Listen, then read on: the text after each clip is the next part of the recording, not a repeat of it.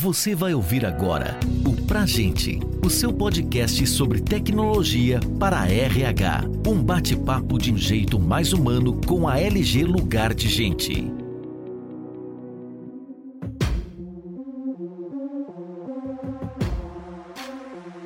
Eu sou a Maria Paula, diretora de Gente, Jurídico e Compliance da LG. Eu estou muito feliz e animada com esse bate-papo, com profissionais de tanto destaque no mercado, especialistas nos assuntos que a gente vai trazer aqui. Com certeza vai ser um momento muito rico, de muitas ideias. Eu queria já começar chamando para o nosso palco virtual os nossos convidados. Eu vou começar com a minha companheira de LG, a querida Dani Vasconcelos, nossa gerente de inovação implantação em HCM. Bem-vinda, Dani. Olá, gente, boa tarde. Como Maria Paula disse, eu sou a Dani Vasconcelos, sou a mãe da Sofia e do Rafa. Estou aqui também na LG há 18 anos, trabalhando para que cada dia mais a gente possa contribuir para o desenvolvimento das nossas pessoas.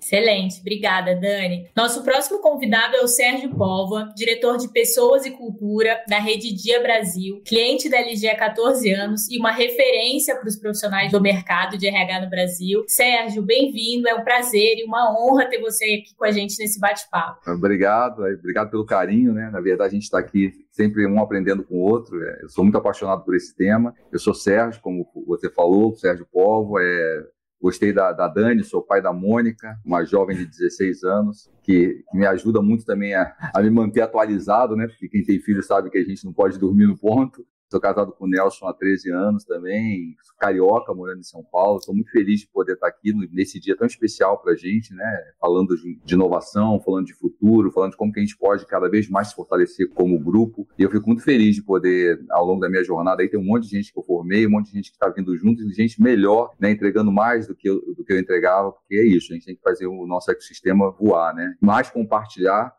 né? Porque o RH no começo era muito segregado, né? As pessoas faziam muito dentro das suas empresas. Eu acho que a gente tem que cada vez mais se fortalecer como um grupo. Porque se a gente mudar, cada um de nós mudar e junto a gente trocar ideia, inovação, a gente está mudando o país, né? a gente está mudando a sociedade que está em volta, a gente está mudando a vida dos colaboradores. Então, eu sou muito apaixonado por esse tema. Obrigado pelo convite mais uma vez. A gente que agradece. Queria convidar também aqui para o nosso palco virtual o Jenison Honorato, gerente de HR Innovation da OLX Brasil, um profissional com uma trajetória incrível que nos contou aqui nos bastidores que está em Barcelona. Então, a gente está com uma presença internacional no nosso evento.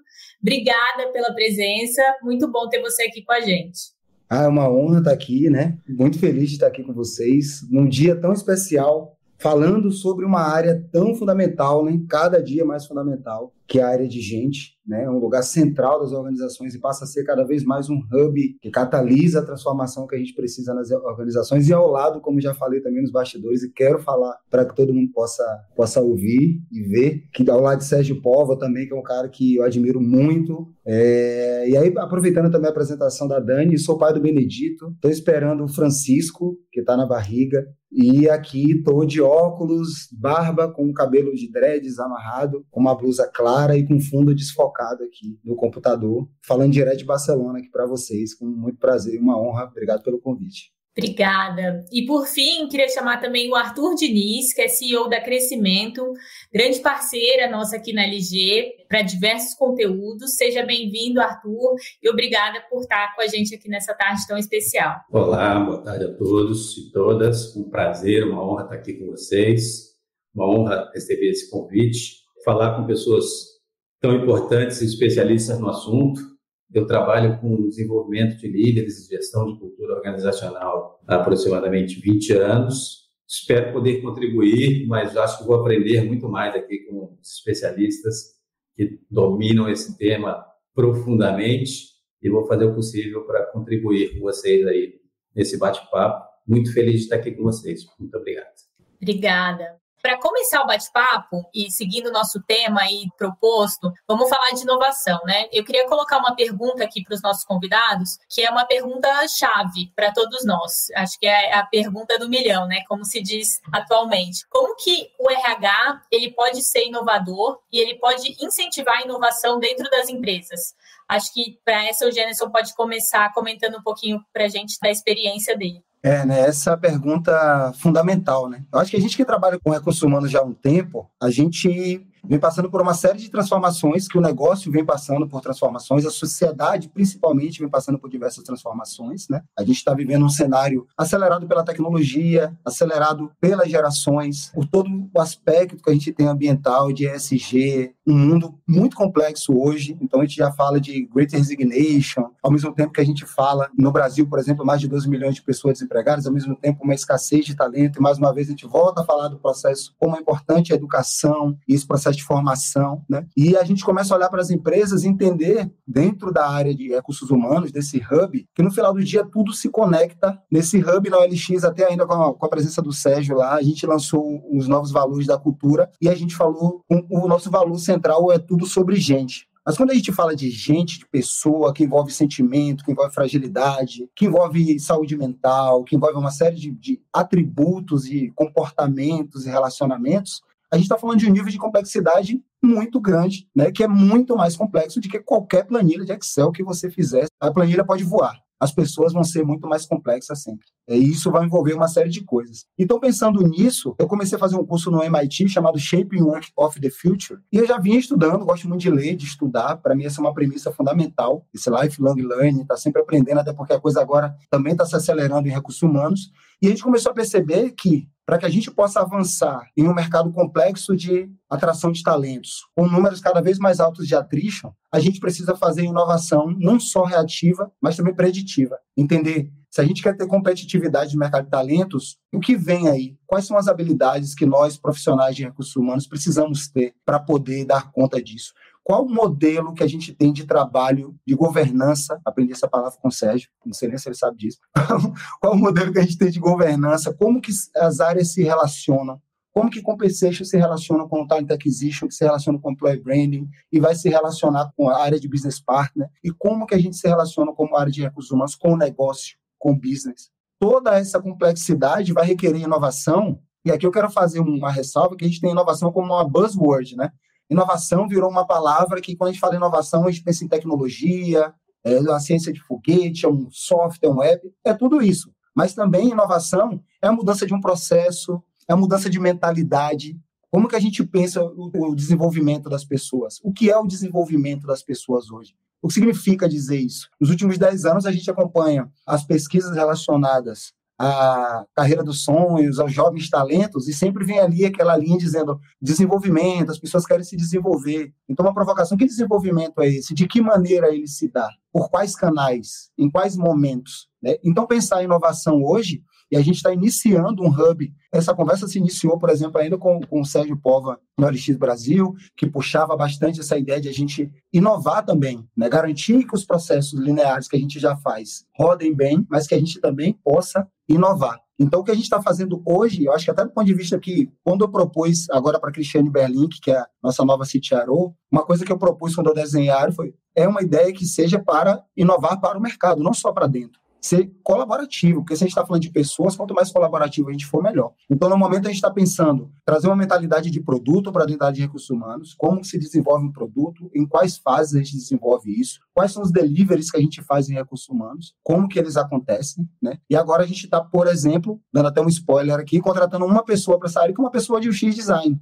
para a gente pensar design de serviço, para a gente pensar os rituais de cultura, né? E aí, para fechar, por falar em cultura, a gente fala da cultura organizacional, mas a gente tem microcélulas culturais dentro da organização. E uma dessas células que a gente precisa também olhar para a cultura é a cultura de recursos humanos. Né? Qual é a mentalidade que vocês que estão ouvindo a gente têm dentro do recursos humanos? Como que a gente pensa? Como que a gente move essa cultura para que tudo isso aconteça? Né? É o que o Dave Urich falou num trabalho que ele realizou recentemente, escrevi até sobre isso no LinkedIn, que ele fala que é navegar entre paradoxos. Como que eu estou falando que eu quero fazer inovação se a gente tem toda também uma rotina diária de dia a dia que precisa acontecer? Como que a gente cobra que as pessoas parem para inovar se tem uma série de introspecções organizacionais acontecendo, como diz o Jim Kalbach, né, no livro Mapeamento de Experiências? Tudo está acontecendo, então isso vai requerer uma mudança de cultura e de mindset. E que eu digo para vocês, a gente não está avançado aqui, não estou falando, olha, a gente está maravilhoso. Não, a gente está aprendendo, descobrindo na fase de discovery vendo que a complexidade é cada vez maior e entendendo como que a gente vai dar conta disso. Vamos dar conta de tudo agora? Não.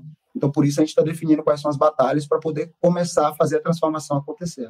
Acho que isso tudo faz muito sentido para a gente, né, Dani, para o nosso contexto aqui da LG, porque a gente está justamente nesse momento de implementação de uma área de inovação. Então, Dani, se você puder comentar também, que eu acho que você é a maior especialista aí que tem tratado do assunto aqui dentro da LG. Sim, quando é, ele traz muito essa questão da cultura, né, a gente tem que respeitar a nossa cultura, porque às vezes o que dá certo em uma empresa não pode não dar certo para gente. Significa que nós não estamos inovando? Não. Significa que nós estamos respeitando o nosso propósito. Né? Aqui nós entendemos que o pilar da inovação, primeiro, é dar sentido para as coisas. As pessoas precisam entender o propósito da empresa, para que a gente tenha oportunidade né, de experimentar. Né? É um dos pilares da inovação. A gente experimenta, ajusta a rota, experimenta de novo e vai dar certo. Então, quando as pessoas elas estão no centro né, da estratégia da organização, elas vão fazer parte. E aí vem muito aquilo que a gente acredita, né? É, casa de ferreiro não pode ser espeto de pau. Né? Nós temos que dar para as pessoas né, condições também para isso. O RH, ele precisa, como você também disse, né? Ele precisa, você está inovando? Qual que é a sua parcela nisso? Não adianta a gente falar sobre inovação, estamos aqui trazendo para o nosso colaborador processos burocráticos, aquele tanto de papelada, aquele processo grande, cansativo, e o colaborador não entende o propósito daquilo. Não estamos trazendo para os gestores condições de desenvolver os talentos. Não estamos trazendo para as equipes a fala, a oportunidade de falar. E desenvolvendo os nossos gestores a cada dia mais a escutativa, através de rituais de feedbacks, rituais de one-on-one. Eu costumo dizer que essa questão de cultura aqui no Brasil é um pouco complicado, que eu falo que a gente tem que ressignificar o nosso processo, inclusive, de avaliação de desempenho. Na minha percepção, é uma das ferramentas mais poderosas que o RH tem, porque nós estamos ali nivelando as expectativas.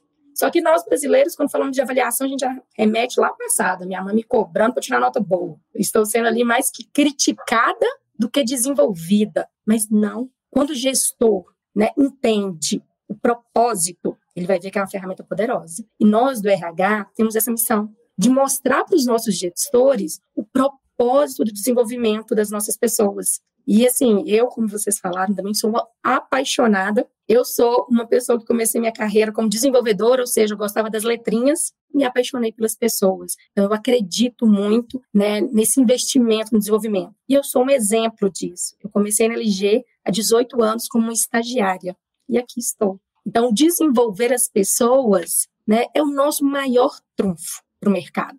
O Sérgio comentou também isso. Quando ele te conheceu, ele falou: vai longe, você acertou, né? Isso é o conceito de aquisição de talentos. A gente não contrata pensando no agora, a gente contrata pensando no futuro.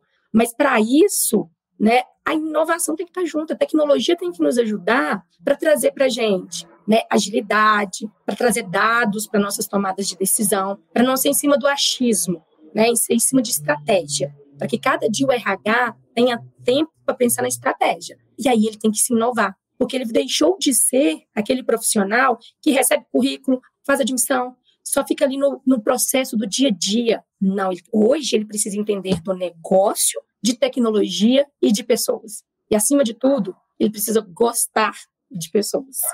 Paula, queria até, não vou me alongar, mas acho que é importante eu fazer esse complemento, né? Que é, eu sou um, um, eterno inconformado, acho que o Jenison sabe disso, e, e, eu sinto que o que a gente está falando hoje é uma coisa que me incomoda já há muitos anos, né? Eu acho que a, o, Jenison falou de uma forma muito clara e muito brilhante, que é o, o RH tem que começar, já tinha que ter começado olhando para fora com, com as pessoas no centro das decisões, né? E a gente demorou a fazer isso. Né? A gente era uma área que olhava muito para dentro, tomava decisões internas, lançava programas dentro do seu próprio umbigo e não olhava o que estava acontecendo no mercado, o que estava acontecendo de verdade com as pessoas que estavam recebendo aquele input nosso, né? Então, acho que quando a gente fala de inovação, eu também sempre tomo muito esse cuidado, porque eu, eu gosto muito de inovação. A gente também tem que tomar cuidado para a gente também não partir para o extremo oposto, porque a gente sempre, a nossa área de, de humana sempre foi uma coisa complicada, né? A gente era departamento pessoal, era, era assistente social, aí não podia mais ser assistente social, virou uma coisa super de negócio, aí não podia ser super de negócio, voltou não sei o quê. Então a gente tem que parar de ser extremista e ser uma área de equilíbrio, porque a gente não pode esquecer que o nosso papel é cuidar de gente. Então, seja falando de inovação, seja falando de assistência social, não interessa. O nosso foco é gestão de pessoas, porque a gente sabe que as pessoas que elas vão para os negócios. Né? A, barreira de entrada nos nosso negócio aqui é baixíssima. Qualquer um hoje entra aqui, uma startup com dinheiro, vem faz um negócio parecido com o nosso e quer vender quer pegar o nosso espaço. O que nos diferencia são as pessoas que estão dentro de casa com a nossa cultura. Então, a inovação ela tem que estar baseada também em tirar o melhor daquela organização e daquelas pessoas que estão ali dentro. Né? Porque senão a gente começa de novo a ir para um extremo oposto de só pensar, pensar em inovação, e aí a gente esquece de pensar nas pessoas que a gente está entregando aquela inovação também. Né? Então eu sou super favorável, acho que a, a, gente, a gente tem que ser o RH estratégico, acredito nisso, né? É, é, é o que eu luto para que a gente seja, mas acho que é muito importante a gente pensar que a inovação tem que estar a favor dessa máquina, né? toda, não pode ser uma coisa isolada e eu ficar orgulhoso que eu lancei uma. Eu, eu sou super crítico ao Ninebox, por exemplo. E tem para empresa que é super legal usar isso e é inovador. Por quê? Porque faz a ver, tem a ver com aquela cultura, tem a ver com o que eles acreditam, né? Então, porque eu acho que quando a gente traz por trás de inovação, é o que o Jennifer falou, a gente olhar o nosso mundo. O que, que eu posso fazer? O que, que vai ser inovador para esse time que está aqui dentro? Que vai fazer esse time ser acelerado. E é claro que eu também tenho que trazer coisas adicionais, que o time que está no dia a dia da operação também não consegue pensar muito no futuro, às vezes. Então, você tem que também fazer essa provocação, essa área que o Jenson está trabalhando aí, ela vai estar tá com esse objetivo, né? De estar tá o tempo todo provocando a organização com coisas novas, né? Coisas que a gente vai experimentar e vai dar certo, coisas que a gente vai experimentar e que não vai dar certo, mas a gente tem que fazer esse movimento também de dar um conforto para quem está dentro hoje também, não ficar só na provocação, provocação, provocação, que isso também vai gerar burnout, não tenho dúvida, né? Então a gente também tem que estar tá sempre buscando esse equilíbrio. Que eu, eu outro dia estava falando de RH humanizado, eu falo, caramba, a gente fala de RH 4.0, 2022, e a área nasceu para cuidar do humano. E você fala, hoje vamos falar de RH humanizado, que é o 4.0. Tem vontade de chorar, né? Você fala, o que, que era o RH até então, né? Então acho que a gente tem que só tomar cuidado, porque a gente não tem que cair no modismo de uma coisa que a gente tem que ser. A gente é uma das áreas eu diria que é a área mais importante dos negócios hoje para a sobrevivência dos negócios. A gente é. Então, como a gente vai agir, é com muita responsabilidade. Pensando em inovação, sim, pensando em melhoria de processo, sem dúvida alguma, né? A LG, é, não vou fazer propaganda aqui, mas quem está trabalhando com o sistema na nuvem sabe que é melhora 100% do teu trabalho de operação, de entrada, do onboard, com, com prazer para as pessoas, para ajudar quem está entrando nos times também e facilitando a vida de quem está dentro de casa. Esse tipo de inovação tem que estar tá acontecendo o tempo todo, né? Que é aquela inovação que traz um conforto, melhora a experiência, melhora a jornada mas que também traz uma, uma sensação de que eu estou sendo ouvido, né? eu estou sendo respeitado, que a Dani falou bastante sobre isso, eu achei super importante. Então, só queria fazer um pouco desses links aí, porque eu, eu tenho um pouco dessa preocupação da gente também agora falar que o RH é inovador esquecer que tem toda uma outra jornada, que o Gênesis falou muito bem, que é o dia a dia que tem que bater, né? E ele vai ter que acontecer, a gente querendo ou não, né? Pelo menos por enquanto, né? E eu espero que a gente não seja substituído por máquinas, pelo menos eu não quero viver isso na minha vida aí. Muito bom, Sérgio. Queria aproveitar o, o gancho aí da, da sua fala, né, sobre o, o papel do RH, para passar para o nosso próximo tópico aqui de, de, discussão da pauta, que é sobre a experiência do colaborador e como a inovação e a tecnologia têm impactado a experiência dos colaboradores na empresa. Eu acho que talvez, Arthur, se você puder comentar, e Sérgio também, que tem muita experiência nessa área, se vocês puderem dividir um pouco com a gente. Ok, bom, vamos lá. Acho que o Sérgio tem muito mais experiência que eu nessa área, mas é, a experiência do colaborador tem sido assim, profundamente afetada todos os tipos de inovação, né? As empresas inovadoras, quando a gente fala que o RH é inovador, só complementando a última questão, gente está falando que ele mexe com a cultura da organização. Então, ele começa a fomentar uma cultura inovadora. E se ele não for inovador ao mesmo tempo, ele impacta a experiência do colaborador. Desde o recrutamento até o onboarding, toda a experiência completa tem que ser inovadora. E isso inclui hoje, assim, no meu tempo de, de CLT, antes de trabalhar com desenvolvimento de pessoas e fundar crescimento, tinha, é, é, assim, a gente não tinha nem computador, então era tudo, recebia olheria de papel, era, tudo funcionava assim. Hoje as empresas têm condições de enviar mensagens personalizadas para cada colaborador ao final do mês, falando sobre esse mês você tirou uma folga assim, assim, assim, por causa disso, disso, disso, você está assim. Ou seja, utilizar a tecnologia e a inteligência artificial pode impactar a experiência de todos e todas os colaboradores de todas as organizações, propiciando, assim, o que eu chamo de personalização da experiência do colaborador. Ela, hoje ela pode ser personalizada, principalmente em empresas grandes que podem inovar, elas podem personalizar o onboarding, que vai ser diferenciado para cada colaborador, os treinamentos, que tipo de treinamento vai fazer, como vai fazer, que vai ser presencial, online, etc., pode ser, inclusive, de acordo com a vontade, mas forma de aprendizado de cada colaborador, cada colaboradora. Então, dá para inovar em todo esse processo. Acho que o Sérgio pode complementar aqui com. E eu acho que é algo tão maravilhoso, né, gente, que a gente está vivendo quando a gente fala de tecnologia junto com esse trabalho de jornada, né? Porque ah, tinha coisas que eram desconfortáveis ao longo da jornada mesmo. Era desconfortável para quem fazia, era desconfortável para quem estava do outro lado também. Mas eu volto a um ponto que a gente começou no conversa também, que foi a mudança de mindset. Porque tudo que a gente está falando aqui tem uma mudança de mindset muito grande. Né? Eu vejo muita organização querendo fazer tudo isso que a gente está falando e não dá certo e não vira uma jornada boa porque não tem a ver com a cultura da empresa. Né? E aí você quer forçar uma coisa, eu, eu brinco muito que no passado era isso, todo mundo colocava um puff que estava parede que ia ser Google, né? E achou que virou Google porque fez isso. Não vira, gente. Né? A gente, a gente tem que entender que a mudança de mindset nesse momento é super importante e começa dentro da nossa área. Né? A gente tem dificuldade. A gente, quando a gente fala de fazer um onboarding, usar BI, alguma coisa, as pessoas ficam, ah, mas e o contato humano? Não tem nada a ver. A gente não está falando que vai acabar o contato humano. A gente está falando que vai facilitar o processo para que a jornada seja prazerosa e que a gente invista tempo em coisa que vai gerar mais resultado para aquela conversa. Né? E, não, e não em fazer no começo da jornada você perder 40, 50 minutos, uma hora com documentação, onde você podia estar usando essa uma hora para você falar desse futuro, falar de habilidades, falar de competências, falar de como funciona a sua organização. Né? Então, acho que é, é eu, eu, acho que essa mudança de mindset que o Jenison trouxe, ela é, ela é, poderosíssima, né? E ela é prioritária dentro da nossa área, porque a gente quer vender, eu, isso eu falo, é quem trabalhou comigo sabe que eu falo o tempo todo, não vamos vender para fora que a gente não está entregando dentro de casa, né? Porque aí fica feio, né? Eu vou cobrar das pessoas eu não tô, e eu não estou respeitando aquilo, né? A, a, gente fala vamos, vamos fazer é, inclusão e eu não sei me comunicar em Libras. Né? Ninguém da minha área sabe se comunicar em Libras. Então, vamos olhar para dentro e ver como que eu consigo me preparar. Então, acho que essa mudança para a inovação também vem desse reconhecimento de que eu preciso entender a importância e conectar com essa cultura. Porque a jornada vai ser mega prazerosa. Você vai entender que hora que você inova, que hora que você provoca, que hora que você realmente tem que fazer ruptura, porque tem hora que a gente vai ter que fazer ruptura, porque mudança de mindset às vezes não é só no amor, às vezes ela tem que vir com um pouquinho de dor também, porque ela é prioritária. A gente está vendo agora um monte de empresa aí tendo que fazer mudanças em cima da hora, empresas tendo que mandar a gente embora porque fez planejamento errado ao longo da jornada de crescimento, que tem a ver com o que a gente está falando aqui também, que é inovação e preditivo, que o Genison falou. Né? Se você está fazendo o seu trabalho hoje pensando no teu ciclo dois anos de virada, que todo mundo fala, ah, a tecnologia não pode pensar em dois anos porque é muito longo, não, não interessa. Dois anos é, é, um ciclo aparentemente longo, mas você tem que ter um mínimo de visibilidade para você falar de inovação. Inovação não se constrói em, em curtíssimo prazo, né? E por isso que muitas organizações agora estão tendo que rever todo o seu projeto, seu processo, porque a grana acabou. E ela vai acabar se você não ficar pensando no momento zero. Né? Então, acho que essa coisa da mudança no mindset é super importante, mas sem dúvida alguma, a jornada, eu pelo menos participo da jornada, eu vou ficando cada vez mais feliz de ver, sabe, que menos papel, né, gente, vamos combinar, né, é, menos entrevista, essa coisa do virtual ajuda muito, né, você tinha que pegar carro, vai com uma entrevista, a pessoa atrasa, e depois você sai. Então, o processo em si, ele tem sido muito rico você trabalhar a inovação através da tecnologia, como, como a gente está falando aqui especificamente nessa pergunta. Né? Então, eu acho que é um caminho sem volta, e que bom que é um caminho sem volta, mas ele tem que sempre se preocupar dessa mudança de mindset e acolher as pessoas, que o Arthur também falou, né, que nem todo mundo está preparado, a gente também tem que acolher, porque a, a mudança também faz parte desse acolhimento para quem não está entendendo, para trazer para junto esse processo, porque também não adianta a gente achar que a gente vai mudar trocando todo mundo, trazendo todo mundo novo com a cabeça é, digital, né, com a cabeça de transformação. Não, pelo contrário, vai, o time que está aí é possível fazer isso, mas há uma mudança de mindset importante a ser capitaneada por nós gestores, né, que estamos a, talvez trabalhando com isso há mais tempo.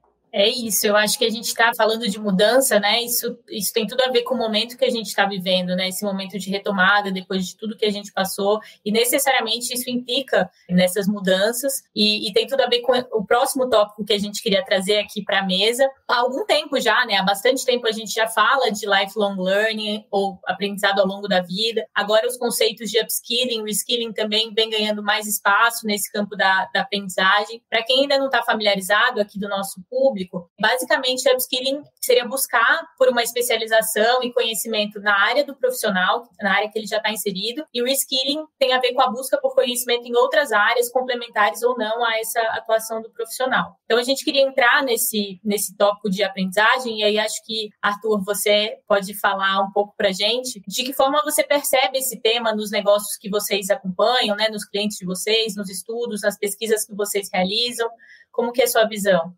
Bom, esse tema assim, tem sido praticamente o mote principal dos meus clientes hoje. Né? O que mais as empresas estão solicitando é treinamento de pessoas com relação a lifelong learning, upskilling e reskilling. Então, como é que funciona esse processo? Que é muito importante, que tá, eu acho que está muito em voga hoje, que é importante. Primeiro, o conceito do lifelong learning, ele é muito antigo. Né? Eu sou um apaixonado por aprendizado a vida inteira. Então, a primeira vez que me falaram lifelong learning, eu falei, isso não é nem, não chega a ser um conceito. Né? Para mim é um mindset que, é para minha vida. Eu sempre quis aprender. Então, é, às vezes as pessoas olham o meu currículo e falam, nossa, como você fez tanta coisa?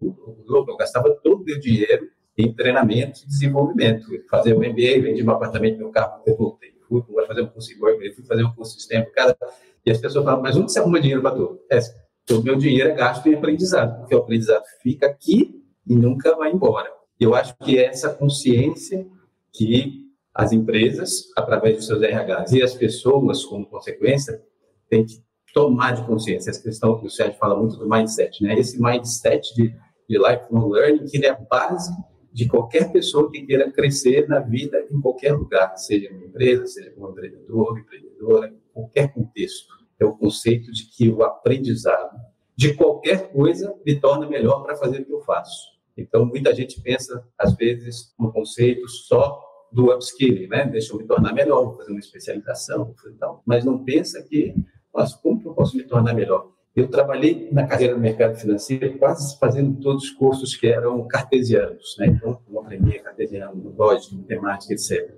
E teve uma hora na minha vida que eu descobri uma mudança e comecei só a fazer curso que, teoricamente, são heterodoxos, como meditação, expansão de consciência, fiz curso até de tarô, de yoga, de todos os tipos de meditação que você imaginar. E o incrível, esses cursos mais diferentes, eu acho que me tornaram um profissional melhor, um, um potencial de alavancagem muito maior do que os cursos que eu fazia de especialização. Então, eu acho que Agora a gente tem as novas tecnologias que permitem ao RH trazer isso para dentro das organizações. O conceito de autoaprendizado agora está vindo muito forte e o RH está falando cada vez mais como as pessoas se tornarem autoras do seu próprio aprendizado. Então, acho que todas essas nomenclaturas que vão surgir, às vezes viram modismos, como o Sérgio falou, elas vão para o mesmo caminho. Né? Eu preciso aprender e cabe ao RH trazer esse mindset para as pessoas e para as organizações. Né? Mindset do aprendizado constante para a vida inteira. Já puxando também um gancho, né, que eu acho que tem, tem muito a ver com isso, com essa questão do aprendizado constante, né? Acho que os profissionais de, de RH eles precisam estar constantemente atualizados e isso tem uma ligação também de, de que forma a gente consegue usar esse aprendizado para potencializar toda essa questão da inovação dentro das empresas, dos profissionais. O que, que você acha, Dani? Assim, você que tem, tem lidado com essa questão da inovação dentro da LG, como que a gente faz para potencializar essa inovação nos profissionais? É, como o Arthur disse, né, não é novidade que o desenvolvimento, o estudo, o treinamento, ele é a base.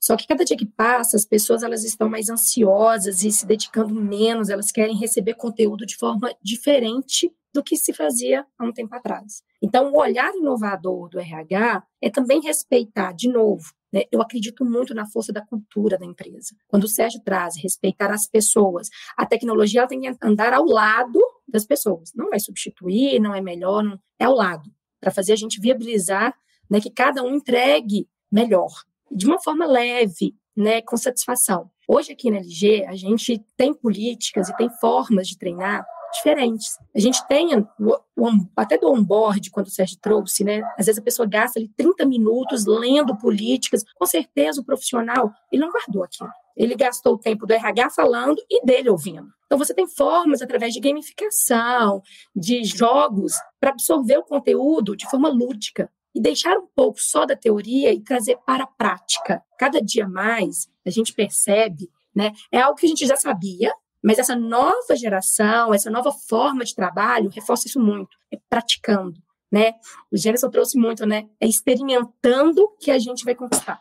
Então, formas de treinamento que tragam os profissionais para o dia a dia. É claro né, que o conceito é importante, mas nós temos que trazer a tecnologia para ser o nosso parceiro, para trazer aquele conteúdo de formas distintas, respeitando sempre o público que a gente vai transferir isso. E cada público vai receber o conhecimento de uma forma. Não adianta eu querer fazer uma gamificação para um público que ele não consegue, não faz sentido para ele. Ele é tradicional, ele gosta de ter uma aula, de sentar, ter o contato ali com o instrutor. Então, vamos respeitar a cultura e os tipos de públicos que a gente tem dentro da empresa. E sim, eu acho que o maior sucesso de uma organização é o desenvolvimento do seu time. Quanto mais nós tivermos pessoas com habilidades e com conhecimento, mais próximo do sucesso nós vamos chegar. E o Arthur disse uma coisa que é muito importante: não são só conhecimentos técnicos. Né? Hoje, a gente ajudar o nosso colaborador a se autodesenvolver, a se autoconhecer, o autoconhecimento é muito importante, até para ele perceber se de fato ele está no lugar correto. É aquela a melhor forma dele contribuir para a empresa? Eu percebo muito uma angústia, uma ansiedade das pessoas. Eu quero tirar um cargo de gestão, de liderança, mas é aí que você se desenvolve melhor. É aí que você vai se encontrar, encontrar o seu propósito. E quando a gente está trabalhando com aquilo que a gente acredita, nosso resultado é muito melhor. E passando agora para o nosso próximo tópico, que é um tema que tem sido muito discutido, assim, está tá bastante em voga, implementado por todas as empresas, aí tem, tem buscado entender sobre o assunto, que são as práticas ESG, né, que tem a ver com a preservação do meio ambiente, inclusão social, governança. E embora essa agenda de, de ESG ela impacte em todas as áreas da empresa, né, para implementar um projeto desse tipo, dessa natureza com sucesso, é muito importante o apoio da liderança e de todo mundo da organização, que todo mundo esteja embarcado nessa ideia, nesse projeto. E acho que nesse ponto a área de RH exerce um papel fundamental né, para o sucesso da implementação dessas práticas. Jenison, aí queria passar a bola para você. Como que você acha que essa tendência deve afetar o RH nos próximos anos e como o profissional de RH pode se preparar para ser um, um, agente dessa transformação, né, um líder dessa, dessa transformação dentro das organizações? Essa pauta, né, eu acho que vou até pegar um gancho do que o Arthur falou, é, falando sobre aprendizado. Né? Essa é uma pauta que é uma pauta que é com felicidade que a gente recebe né, esse novo momento onde a gente está falando de ESG, né, da importância que a gente tem de olhar um olhar mais holístico. A gente falou durante muito tempo sobre a pauta ambiental, que é fundamental, que é central, né, no ponto de vista do desenvolvimento dos negócios, da indústria e do planeta, que nós só temos esse. Né, a gente tem muita gente tentando ir para Marte, para não sei para onde, mas a gente tem que cuidar, acho que é dessa, dessa né, daqui onde a gente está. E o SG vem trazer essa pauta da governança e do social que é fundamental, né, dentro de uma olhando para um todo maior. A gente tinha essa coisa do RH, né, que abraça a árvore, sabe? Eu até brincava com isso, né, quando a gente trabalhava junto, falava muito sobre isso. abraça a árvore, que bota coffee break, sei o que e tal. Aí foi muito cobrado, não, o RH tem que entender do negócio. Aí todo mundo saiu correndo para outro lado. O negócio, o business, a planilha, um mais um igual a dois. E agora, como o Sérgio bem comentou, a gente precisa ir para uma zona mais de equilíbrio. E tem um, um, termo usado por Jean Piaget, que é um, um psicólogo da, que trata da psicologia infantil, que ele fala da equilibração. Né? Não é o equilíbrio. Então, nós em RH, a gente está em equilibração, em processo de equilibrar. Em algum momento a gente vai mais para lá, um momento vai para cá. Por quê? Porque as pessoas não são um, um, elemento estático. E se não é estático, e se você faz uma política hoje e fala, tá feito, check e acabou, amanhã não é mais isso. Então, ou você migra e transforma, ou vai ficar atrasado. Então, do ponto de vista da pergunta do Vinícius, é que se nós no RH, como sempre levantamos essas pautas, mas que não devem ficar só na, na, na governança de RH. Né? E aí, pensando aqui, até jogando aqui para como provocação, como que a gente faz o negócio como um todo, na pauta corporativa, e o SG vem com essa pauta que é muito importante, pensar sobre isso. Eu sou um jovem que vem da periferia do Brasil. Eu tenho uma jornada de formação por bolsa do governo, lá na primeira turma, um, né, um jovem que era guardador de, de carro nas ruas, que era, depois foi cobrador de ônibus, e que depois fez todos, todos os trabalhos que para mim me compõem hoje. E aí eu volto lá no Arthur, ele falou do profissional, né, que, do lifelong learning, e que agora a gente está chamando de T-shaped, né, o profissional em T, genera... Isso aí, né, é, é, o profissional mosaico, isso aí é do ponto de vista de quem é, é, vai poder transformar, vai ter que ser um profissional multifacetado. Não adianta falar, eu cuido do dedo, você cuida da unha, ele, o Sérgio cuida do pulso, a Dani cuida do braço, não vai funcionar. Então, da mesma maneira, é como que a gente pode, conjuntamente ao negócio, propor essa pauta como uma pauta de transformação, e aí eu entro aqui, né, se responsabilizando pela juventude das periferias, e aí eu trago até, Vinícius, não só das grandes cidades, eu vim no interior da Bahia, né, de uma cidade da periferia, no interior da Bahia, então o Brasil como um país grande, né, a gente tem muitas oportunidades e desafios, né, é, e como a pauta ESG vem de maneira importante. Agora, corremos o risco, né, do, do assim como tem o diversity washing, né, que o greenwashing, que é usar a pauta como uma pauta que é bacana, que é, e realmente começar a impactar. E que não seja só um relatório, né, Gênerson? Exatamente. Perfeito. Porque hoje é o que você falou, né? Eu, eu, eu não descredencio quem faz relatório, quem faz processos de marketing relacionado à causa porque já é um caminho também, né? O falar sobre o assunto já traz visibilidade, acho que a gente tem que tirar invisibilidade, invisibilidade né? Eu estava até falando isso outro dia no grupo do, do SG que a gente está tá conversando sobre isso, né? Que eu hoje faço questão de falar da minha orientação, faço questão de falar da minha família, porque eu não posso ser mais invisível só porque eu virei C-level, né? Porque você vai crescer na companhia, você deixa de ser preto, você deixa de ser gay, você deixa de ser o seu reporte, você passa a ser uma pessoa invisível porque você é um executivo. E eu não posso e eu não quero que nenhum executivo se invisibilize, porque a gente só vai mudar trazendo desconforto, né? Então acho que a gente o, o, essa coisa de trabalhar o SEG como um relatório é o começo. No mínimo, você está se preocupando em tentar entender o que, que tem dentro da tua organização que está trazendo você para uma governança, para falar de social, para falar do, de meio ambiente, atrasado ou não, está colocando o tema na mesa. Mas eu acho que é muito importante, é... e eu acho que o que machucou, e o Gênesis trouxe aqui, que é, é muito forte, é que é a responsabilização, né? como se tivesse uma área responsável por isso. Né? Eu acho que a... as organizações são responsáveis por isso, tem que ter essa responsabilização, e a gente sim vai, vai provocar, vai sensibilizar, porque passa por isso, né? passa por uma sensibilização. Passa uma discussão que eu faço muito das organizações que eu trabalho, é como a gente está dentro de casa. Eu adoro falar que eu vou resolver o problema do mundo, mas dentro de casa as pessoas pretas estão em cargo júnior, não tem mulher no C-Level, e eu estou falando que eu vou ser uma empresa. Não dá, cara. Olha para dentro de casa. Você, você já tem um recorte importante. Se você trabalhar ali dentro, você já começa a melhorar o, teu, o, o, que você pode fazer. Poxa, eu trabalho hoje com uma rede de lojas que eu, que eu posso trabalhar. É, se eu estou com uma loja na periferia, por que, que eu vou não pegar as pessoas que moram na periferia para trabalhar nessa loja? Sabe? Isso não acontecia em alguns casos. Por quê? Porque você não coloca essa pauta como centro das suas decisões. Né? Então a gente precisa, é, de verdade, começar a falar sobre esse assunto, mas não para fazer um reporte no final do ano. Né? E, e sim porque ele é verdade e porque a gente sente que faz diferença. Porque faz diferença, gente. Essas fotos que a gente está falando aqui faz diferença. O, Gênerson, ele veio desse recorte que ele está falando. Eu também comecei como auxiliar de limpeza, também pobre. Então, assim, não é que é impossível isso acontecer, mas foi por luta. Não é porque está na governança da, da, empresa. Não é porque está no DNA das organizações ainda. Foi porque a gente lutou, a gente suou, a gente foi lá ocupando cada espaço. A coisa tem que ser mais fácil, porque a gente tem muito talento por aí que está invisibilizado. A gente tem que parar de achar que a nossa bolha de estudo sobre o Brasil, sobre os Brasis. Não diz. Né? Eu acho que esse é um papel importante também nas organizações. Quando a gente fala de ECG, né, de não criar mais uma bolha, né, e sim de expandir, como o Denison falou, para fora da organização também.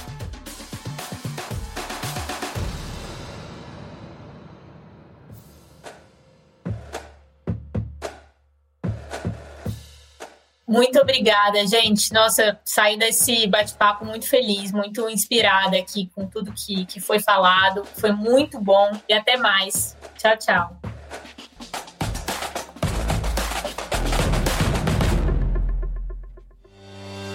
Você ouviu o Pra Gente, o seu podcast sobre tecnologia para RH. Saiba mais sobre a LG Lugar de Gente e confira outros conteúdos como esse em lg.com.br.